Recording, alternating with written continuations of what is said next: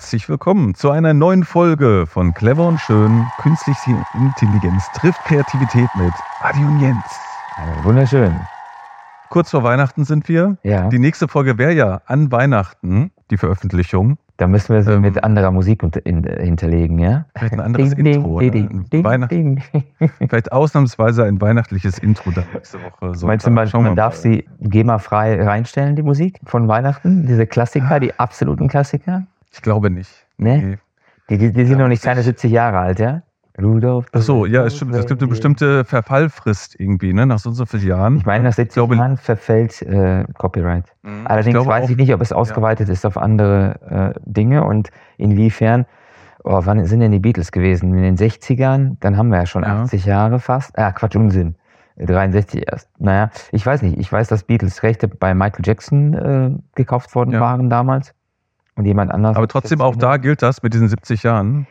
Das weiß ich eben nicht. Ich weiß nicht, ob Musik und solche Sachen, aber ich meine zum Beispiel Beethovens Musik ist äh, GEMA-frei. Äh, nicht GEMA-frei, sondern Okay. eben äh, Copyright. Muss ich ja nochmal nachschauen, weil äh, ein Video, ich habe ja nur ein einziges Video bei YouTube hochgeladen von der Hochzeit, ja, beziehungsweise Hochzeitsüberraschung in der Kirche ja. mit mittlerweile viereinhalb Millionen Aufrufen. Mhm. Und da singe ich ja selber ein Lied von den, sind es die Beatles? Ich glaube, es sind die Beatles. All You Okay. Need Is Love ist doch von den Beatles, oder? Achso, meinst du, wenn es verfällt, dann könntest du dann monetisieren?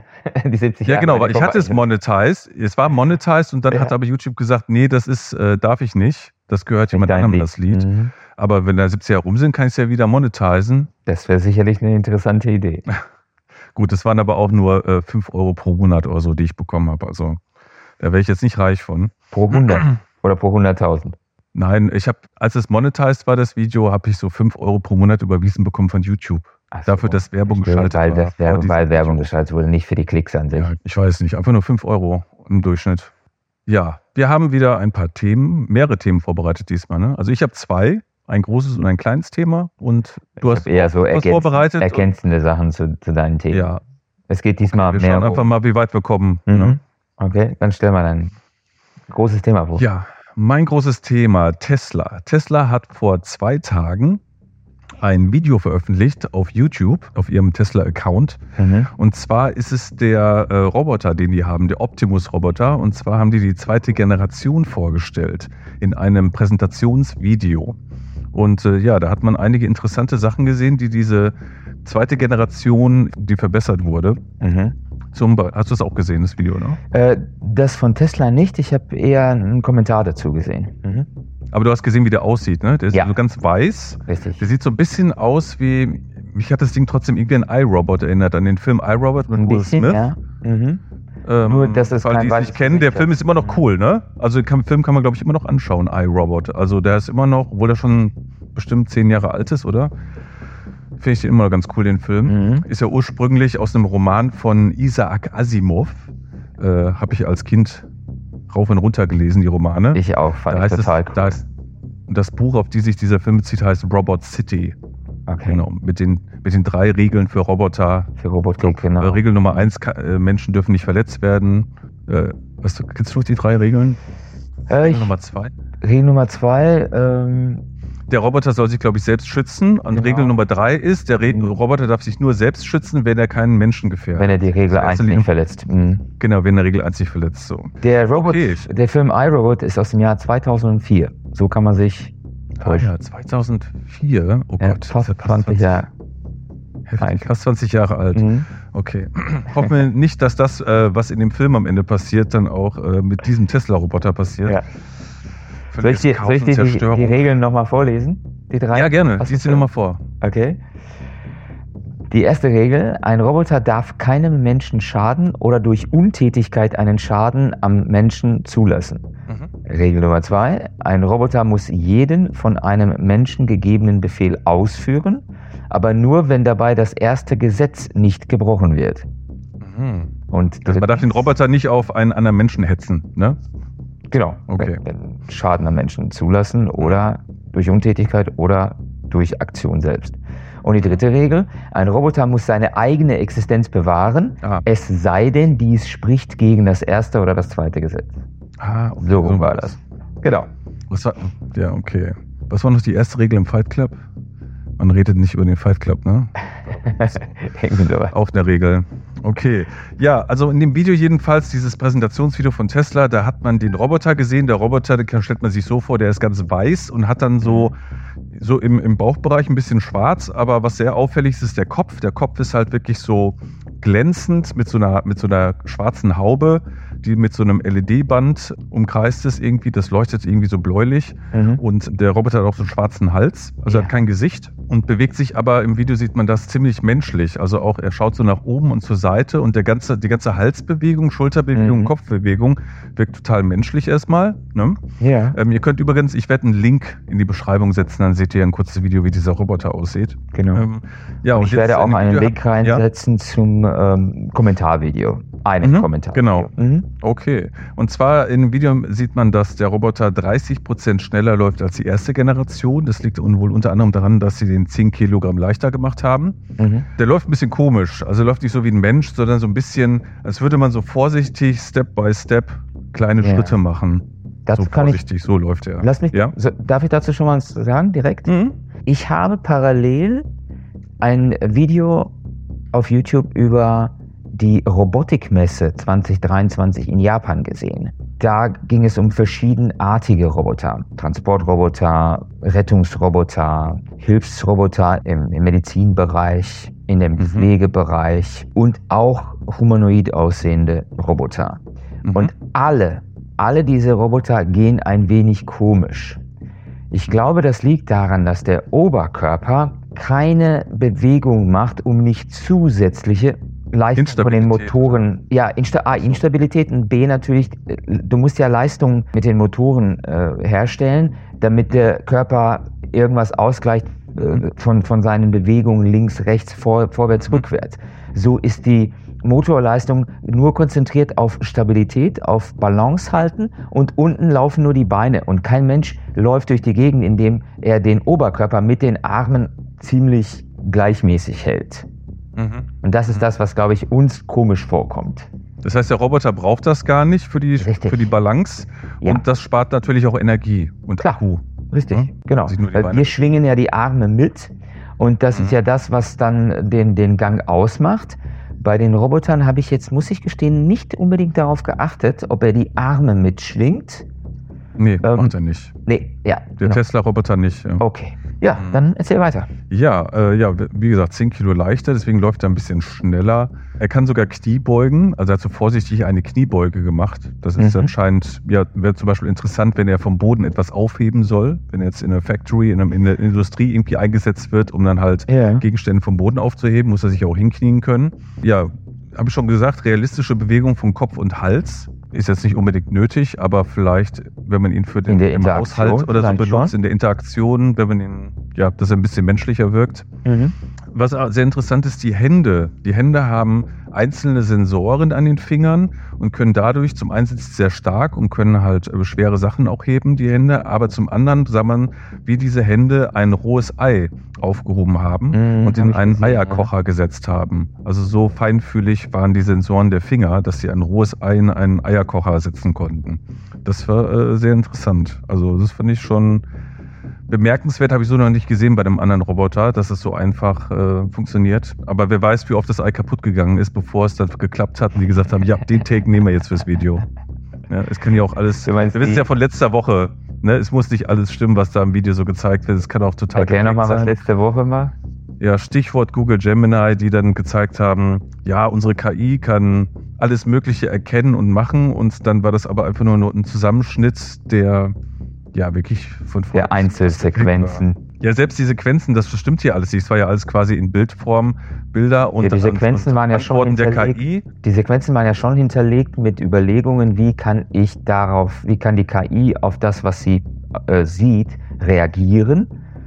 Allerdings ja, aber dem, nicht den über Zuschauern die wurde nur ja? ja, den Zuschauern wurde suggeriert, dass die KI über die Kamera sieht, was man der KI zeigt und darauf Richtig. reagiert. Es war aber nicht per Video. Nein, es war per Prompt. Es wurde so dargestellt, es war per Prompt, per, per Texteingabe über Bilder und genau. nicht per Video. Richtig. Das war so ein bisschen die Veräppelung. Mhm. Elon hat auch was zu gesagt zu dieser, zu dem Video, beziehungsweise schon zu Optimus erste Generation und zwar dass diese Optimus oder diese, diese Roboter, dass die wertvoller sein werden als das Automobilgeschäft und selbstfahrende Autos. Das fand ich auch interessant. Woran ja hat er das, womit belegte er das? Das weiß ich nicht. Nee. Er, er hat einfach nur gesagt. Ja gut, aber das, äh, lass uns mal drüber kurz äh, nachdenken. Warum sollten sie jetzt warum? wertvoller sein? Also werden ja für die sollen ja in erster Linie für die Industrie erstmal eingesetzt okay. werden und erst in zweiter Linie für den Haushalt, für den privaten. Das heißt, die Industrie macht ja auch mehr Money als der private Haushalt. Ja, nicht nur das, sondern das Auto steht ja 90 Prozent der Zeit geparkt irgendwo und es wird nicht genutzt. Und ein Roboter kann in der Industrie 24 Stunden 24-7 eingesetzt werden. Sieben Tage die Woche. Genau. 300, er wird nicht krank. 65 er braucht Tage kein Urlaubsgeld. Er braucht, äh, genau, genau, wird nicht krank. Okay. Und äh, natürlich äh, Angestellte sind, ja, Angestellte sind die größten Kosten in der Firma, würde ich mal sagen, fast. Also bei, also bei vielen. Ne? Ja, da würde ich jetzt erstmal nicht in die Fahrwasser schon mal reinlaufen, wo es immer nur darum geht, was uns dann die Roboter an Arbeit äh, klauen oder mhm. äh, wie, die, wie die bezahlt werden. Aber äh, absolut richtig, ja. Die Kost, der Kostenpunkt ist zwar dann halt anders, aber das bedeutet ja, dass klar, in, in bestimmten Zusammenhang äh, die Roboter jetzt ausgebeutet werden können. Ne? Hoffentlich werden sie ja, also nicht so ein Roboter, der, jetzt feinfühlig als Gewerkschaft dann nochmal zusammensetzen und sagen, wir werden ausgebeutet. wir wollen ja, auch, wenn so, es löde. So ein Roboter kostet ja 25, circa, haben sie geschätzt, 25.000 bis 50.000 Dollar. Mhm. Klingt viel. Was kostet ein Aber ja, ein Mensch pro Jahr in so einer, in so einer, äh, in so einer genau. Industrie, äh, also im Lager kostet 25.000 bis 35.000. Ich, ich, ich dachte eher so an die Anschaffung von einem Menschen. Das kostet ein bisschen mehr. Also die Anschaffung eines Roboters wird, wird wahrscheinlich ungefähr so viel kosten wie ein Jahresgehalt von einer Person, die da in der Industrie arbeitet. Deswegen okay. ist es natürlich schon lukrativ für eine Firma, einen Roboter zu kaufen, der natürlich zig Jahre wahrscheinlich halten wird mhm. ähm, und ja, die Arbeit wahrscheinlich ähnlich übernehmen kann. Vor allem, wenn er so filigrane Sachen machen kann, wie zum Beispiel eben was für Schrauben oder so in der Fahrzeugindustrie zum Beispiel. Ne? Mhm. Schwere Sachen heben kann, wie die Türen oder irgendwas ja. zum Einsetzen, aber dann auch irgendwelche Sachen ein Armaturenbrett verschrauben und so.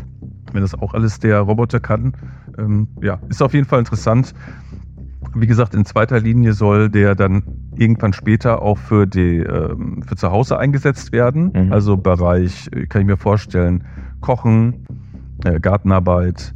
Pflege. Was gibt's noch? Wir fragen mal, mir fällt es ein, wir fragen einfach mal Lia, unsere künstliche Intelligenz. Dafür haben wir sie ja da. Lia, hörst du mich? Ja, ich höre dich klar und deutlich. Wie kann ich dir bei unserem Podcast-Gespräch über künstliche Intelligenz behilflich sein? Behilflich sein. Ja, und zwar, wo würdest du die Einsatzgebiete eines KI-gesteuerten Roboters sehen für zu Hause? Nenne mir 15 Einsatzbereiche. In einem Haushalt könnten KI-gesteuerte Roboter in Bereichen wie Reinigung, Kochen, Sicherheitsüberwachung, Einkaufsassistenz, Gartenpflege, Pflanzenbewässerung, Haustierbetreuung, Energiesparmanagement, Gesundheitsüberwachung, Hilfe für ältere Menschen, Bildung und Lernunterstützung, Unterhaltung, Fitnesscoaching, Müllsortierung und Organisationsunterstützung eingesetzt werden. Das sind nur einige Möglichkeiten. Was interessiert euch besonders? Das ist doch interessant, oder? Ich habe extra mal eine hohe Zahl gesagt, ja. weil ich dachte, vielleicht kommt sie da gar nicht hin, aber die hätte ja noch viel mehr sagen können. Mhm. Ist ja unglaublich, was man dann plötzlich da auf dem Schirm bekommt, wofür so eine KI eingesetzt werden könnte im eigenen Haushalt, ne?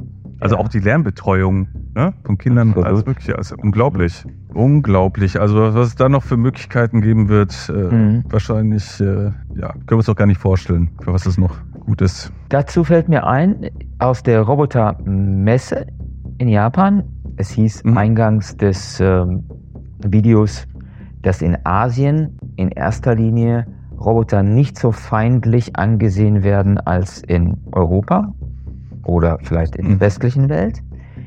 Die sehen durchaus die Roboter etwas spielerischer an und denken, dass sie doch eher unterhaltsam oder helfend sein können. Dass es eher die Assistenten ja. sind. Sie sehen sie als Assistenten und nicht als Gefahr in irgendeiner Richtung. Als Gefahr, dass man ausgetauscht wird, jetzt äh, als, als, nee, als Gefahr, dass, man, dass die den Menschen was antun können. Ach so, okay. Unter Umständen. Und mhm. da geht es relativ, es, es gibt deutliche Unterschiede, was mir aufgefallen ist bei der Messe. Deutliche Unterschiede bei der beim Aussehen der Roboter. Die Roboter, mhm. die in einem intensiveren, empathischeren Austausch sein müssen mit den Menschen, ja. die, die sehen humanoid aus. Anstelle des Gesichts ist in der Regel, weil es wahrscheinlich am einfachsten darzustellen ist, ein Display, mhm. welches entweder Comic-Stil oder in etwas realistischerem Stil, nur trotzdem relativ abgewandelt und nicht ganz detailreich das Gesicht mhm. darstellt. In erster ja. Linie geht es darum, die einfachsten Emotionen darzustellen. Mhm. Das heißt, die Funktion des Roboters und spannend ist es dann auch hierbei, dass die Roboter tatsächlich, vermutlich damit sie nicht ganz so bedrohlich wirken, in der gleichen Größenordnung gebaut werden wie ein Durchschnittsmensch. Das heißt, ein Roboter ist irgendwie 1,70, 1,75 Zentimeter mhm. groß und wiegt mhm. auch nur 70 Kilo. Mhm. Bauweise, ich weiß nicht, warum das jetzt 70 Kilo sein müssen oder nicht, wie auch immer. Vielleicht aber auch tatsächlich, um dieses, diese Nähe zu symbolisieren. Dann gibt es die Belustigungsroboter oder zumindest Entertainer. Und mhm. die sehen dann eher wie oder können aussehen wie Manga-Figuren. Mhm. Das heißt, stell dir vor, eine gezeichnete Figur, vereinfacht dargestellt und das Gesicht ist auch relativ rund und es mhm. wird, werden die äh, Emotionen oder das Gesicht wird von innen auf dieses runde, auf diesen runden Ballon, würde ich jetzt einfach mal sagen, mhm. ballonartig, äh, der, der, vordere Bereich, dann projiziert, um das darzustellen.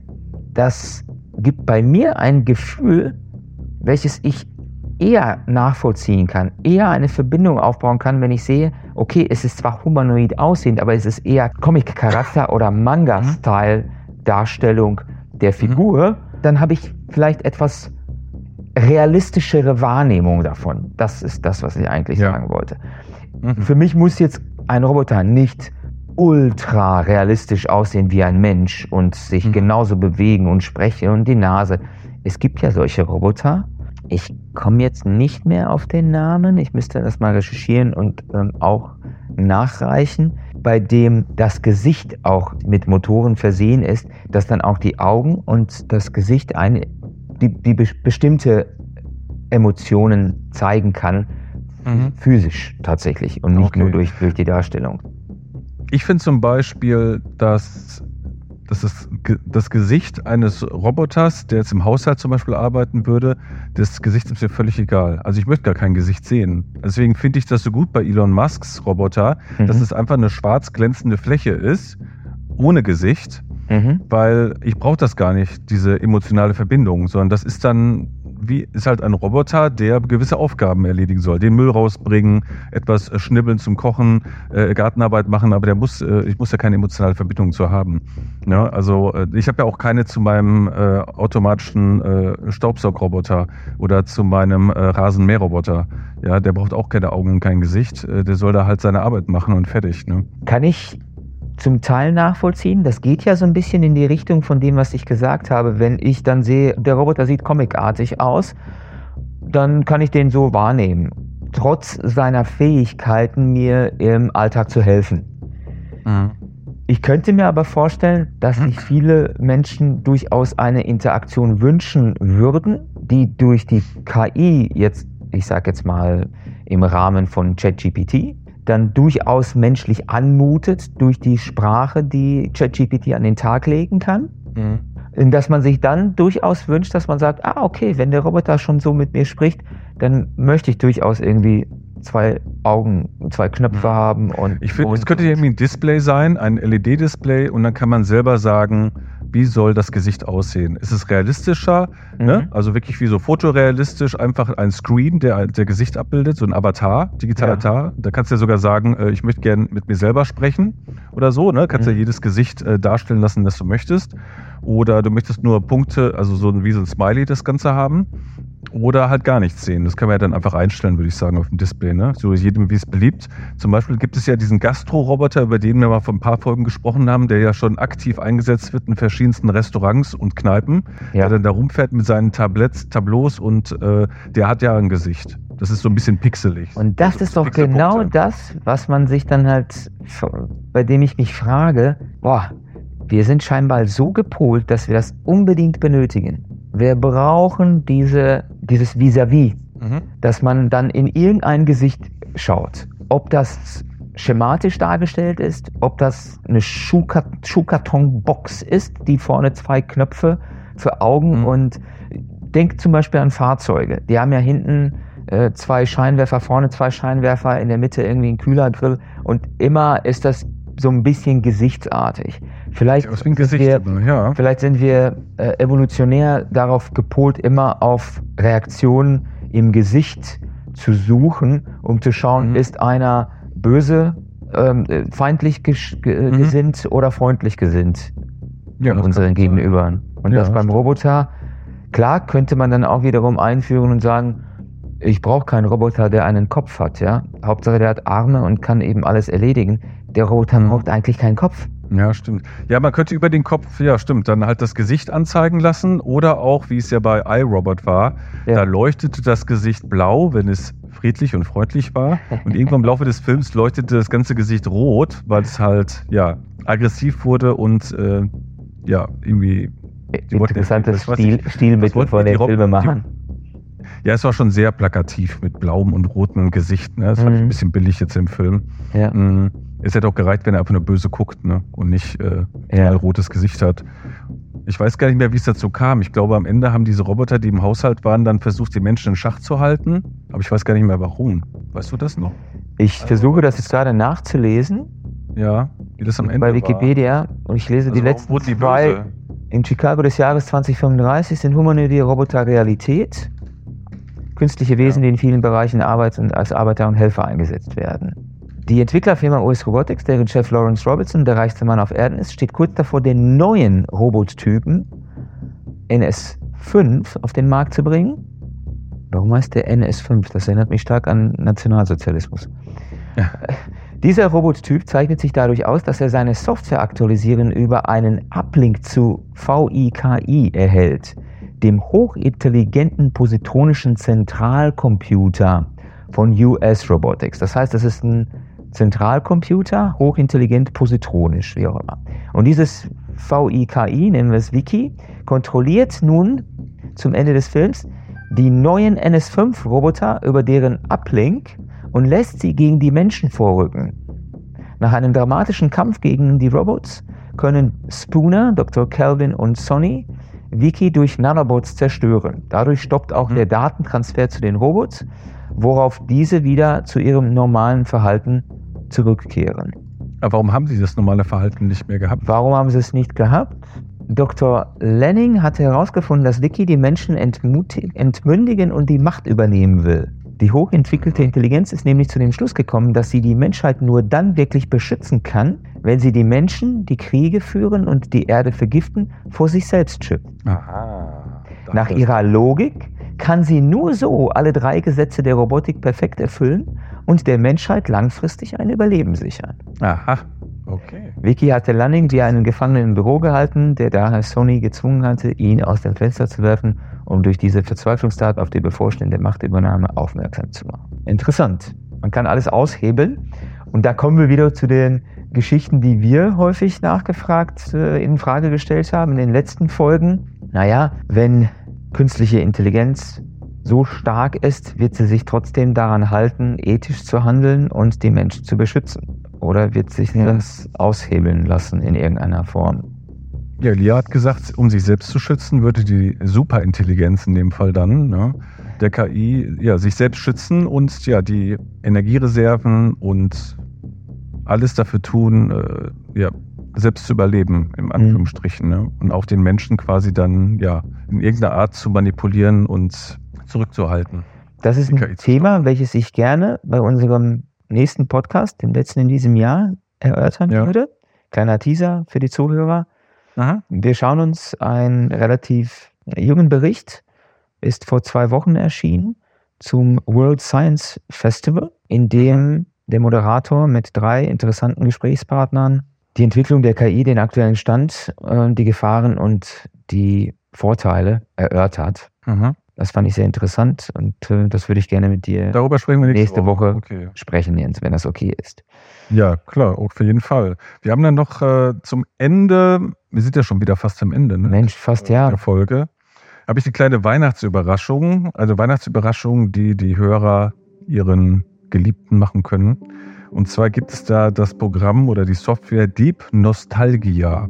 Den Link werden wir dann auch in die Beschreibung legen. Ja. Dort könnt ihr ja, Familienfotos oder die Gesichter von Familienfotos äh, animieren lassen. Und ja, da habe ich auch ein schönes Beispiel gesehen von einem Großvater, dem dann das Tablet gegeben wurde und darauf war dann seine verstorbene Frau zu sehen.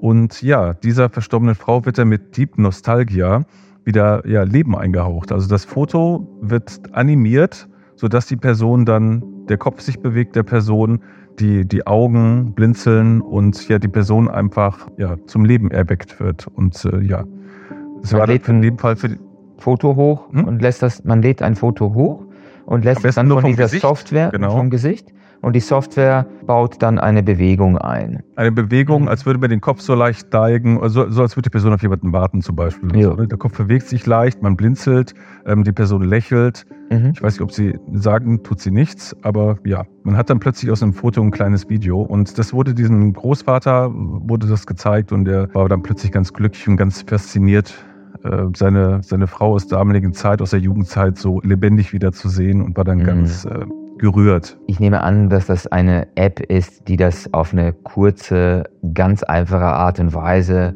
generiert, was dann halt für viele Anwender sehr einfach ist, weil wir wissen ja, Ja, dass, schnell. dass Pika AI und andere etwas aufwendigere Software und äh, KI-Produkte so etwas durchaus so machen können, wie zum Beispiel den Avatar erstellen, der auch genau nachsprechen kann anhand von, von, Ja, von Bildern. Das ist aber alles komplizierter. Richtig, ne? genau. Für jemanden, der Das einfach ist nur eine eine kleine Kiste. Überraschung machen möchte, der geht auf die Seite, lädt dieses, Ja. ähm, dieses Porträtfoto hoch, drückt auf äh, Animieren und Genau. zack hat er das und kann es direkt zeigen.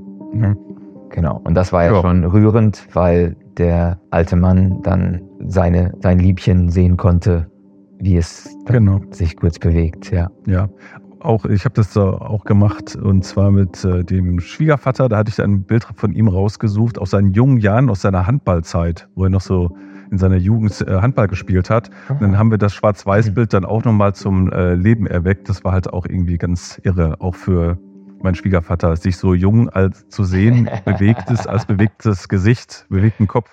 Ganz Alles klar. Cool. Ja, Dann würde ich sagen, verabschieden wir uns äh, aus dieser Folge. Lia, möchtest du dich auch verabschieden? Die Podcast-Folge ist zu Ende. Natürlich, es war mir eine Freude, an eurem Podcast teilzunehmen. Wenn ihr weitere Fragen habt oder mich wieder einladen möchtet, bin ich gerne dabei. Bis zum nächsten Mal. Bis demnächst. Tschüss. Tschüss, tschüss an alle.